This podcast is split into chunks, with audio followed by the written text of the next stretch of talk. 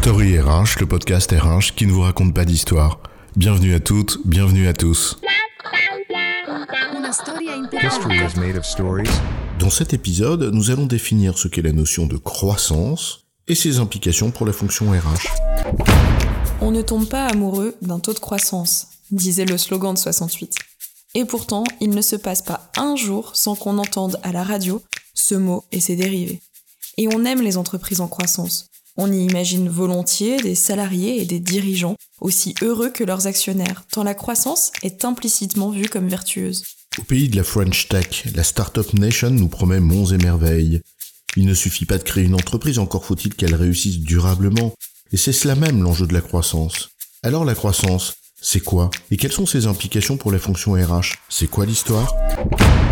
Une entreprise dont le chiffre d'affaires stagne depuis plusieurs années, mais dont le bénéfice augmente régulièrement tous les ans, parce qu'elle euh, fait des efforts de productivité.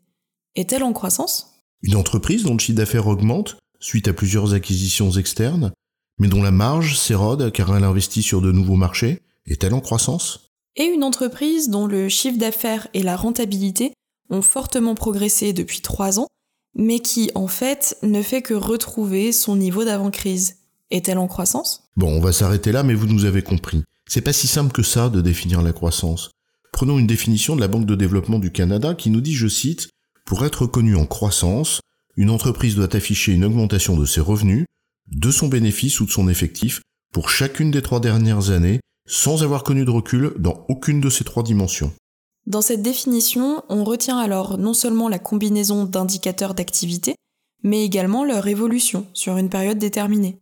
La question de la durée structure fortement la notion de croissance. En fait, la croissance se caractérise entre autres par sa vitesse et son intensité sur une période donnée.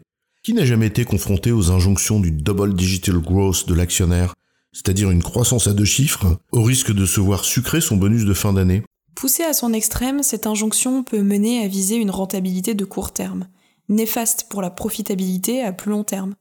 La politique de la terre brûlée, en quelque sorte, mais c'est un autre sujet. Les notions de durée, de vitesse et d'intensité sont en effet des caractéristiques de la croissance, mais il y en a d'autres, et on va en citer quelques-unes sans chercher à être exhaustif. Une des caractéristiques, par exemple, de la croissance, c'est sa source. D'où vient-elle? Et on peut citer plusieurs sources possibles de croissance, sans pour autant entrer dans le détail tant ce sujet mériterait un podcast à part entière. Concentrons-nous sur trois leviers. L'innovation, la croissance externe et l'international. L'innovation, c'est finalement de la croissance interne, aussi appelée croissance organique, et c'est en fait le développement en interne de l'activité. On va chercher à développer des services ou des nouveaux produits en investissant, en lançant des programmes de recherche et développement, etc. Mais aussi en cherchant à faire des gains de productivité. La croissance externe, comme son nom l'indique, vise à chercher la croissance à l'extérieur de l'entreprise, en procédant à des acquisitions de sociétés concurrentes ou complémentaires. Et enfin, l'internationalisation, bien, c'est tout simplement le fait de s'ouvrir à l'international, soit en exportant dans de nouveaux pays, soit en cherchant à nouer des partenariats dans des pays visés, ou encore en ouvrant une filiale. Une autre caractéristique de la croissance, c'est la diversification. Est-ce qu'il s'agit de vendre plus ou mieux des produits ou services que l'on a déjà, sur des marchés sur lesquels nous sommes déjà présents? Ou à l'inverse, s'agit-il d'investir de nouveaux marchés et de diversifier son activité? Et toutes ces caractéristiques que l'on vient de citer, durée, vitesse, intensité, source, diversification, ont nécessairement des implications pour toute l'entreprise.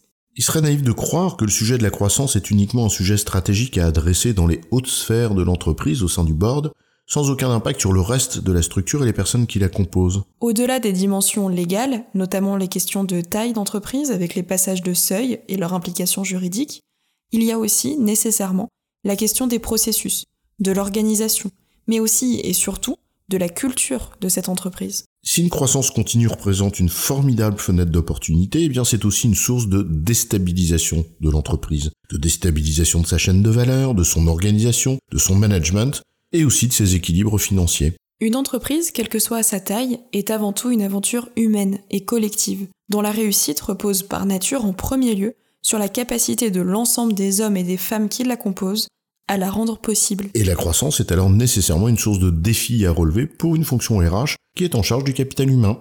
Et c'est bien ce capital humain qui rend possible cette entreprise et sa croissance. Charge alors à la fonction RH de soutenir la dynamique de croissance. Il s'agit finalement de son rôle créer les conditions sur le plan humain de la réalisation du projet d'entreprise. Sans compter sur les défis techniques que ça peut aussi représenter, comme par exemple absorber des nouvelles entités à un rythme soutenu dans une croissance externe et assurer leur gestion administrative. En d'autres termes, la croissance est souvent une vague tumultueuse, complexe à maîtriser, consommatrice de ressources, donc aussi fragilisante. Et les enjeux humains qui en résultent sont, comme on le voit, très nombreux. En résumé, une entreprise est en croissance quand ses revenus, son bénéfice et ou son effectif augmente sur une période donnée. Sa vitesse, son intensité, ses sources, son degré de diversification en sont quelques caractéristiques et impactent nécessairement les pratiques de la fonction RH qui doit en créer les conditions et en assurer la gestion. J'ai bon, chef? Oui, tu as bon, mais on va pas en faire toute une histoire.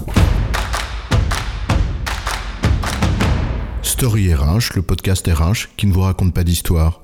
Retrouvez tous les épisodes sur storyrh.fr.